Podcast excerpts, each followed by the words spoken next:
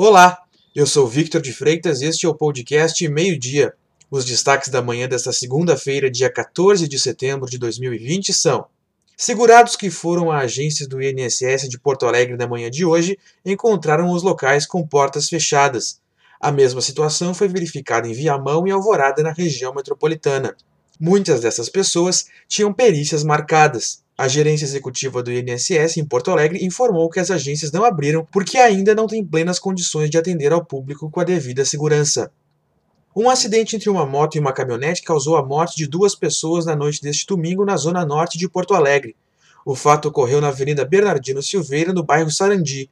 As duas vítimas eram motorista e passageiro da moto que tentava uma ultrapassagem quando houve a colisão. Elas morreram no local. O motorista da caminhonete não se feriu. A farmacêutica AstraZeneca retoma hoje os testes da vacina contra a Covid-19 no Brasil. O retorno veio após permissão da Agência Nacional de Vigilância Sanitária, a Anvisa.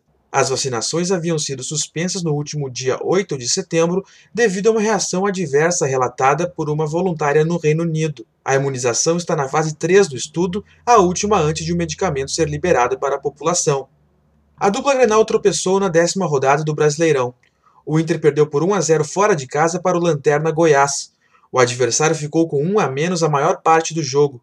Já o Grêmio empatou em 1 a 1 com o Fortaleza na Arena. O tricolor saiu perdendo no início da partida e igualou o marcador de pênalti na segunda etapa. Inter e Grêmio jogam agora no meio da semana pela Libertadores da América. Áreas de instabilidade continuam avançando pelo Rio Grande do Sul nesta segunda-feira. Irá chover forte com chances de granizo na região metropolitana, na Serra e na região central. Enquanto isso, as regiões sul, campanha e fronteira oeste têm tempo aberto.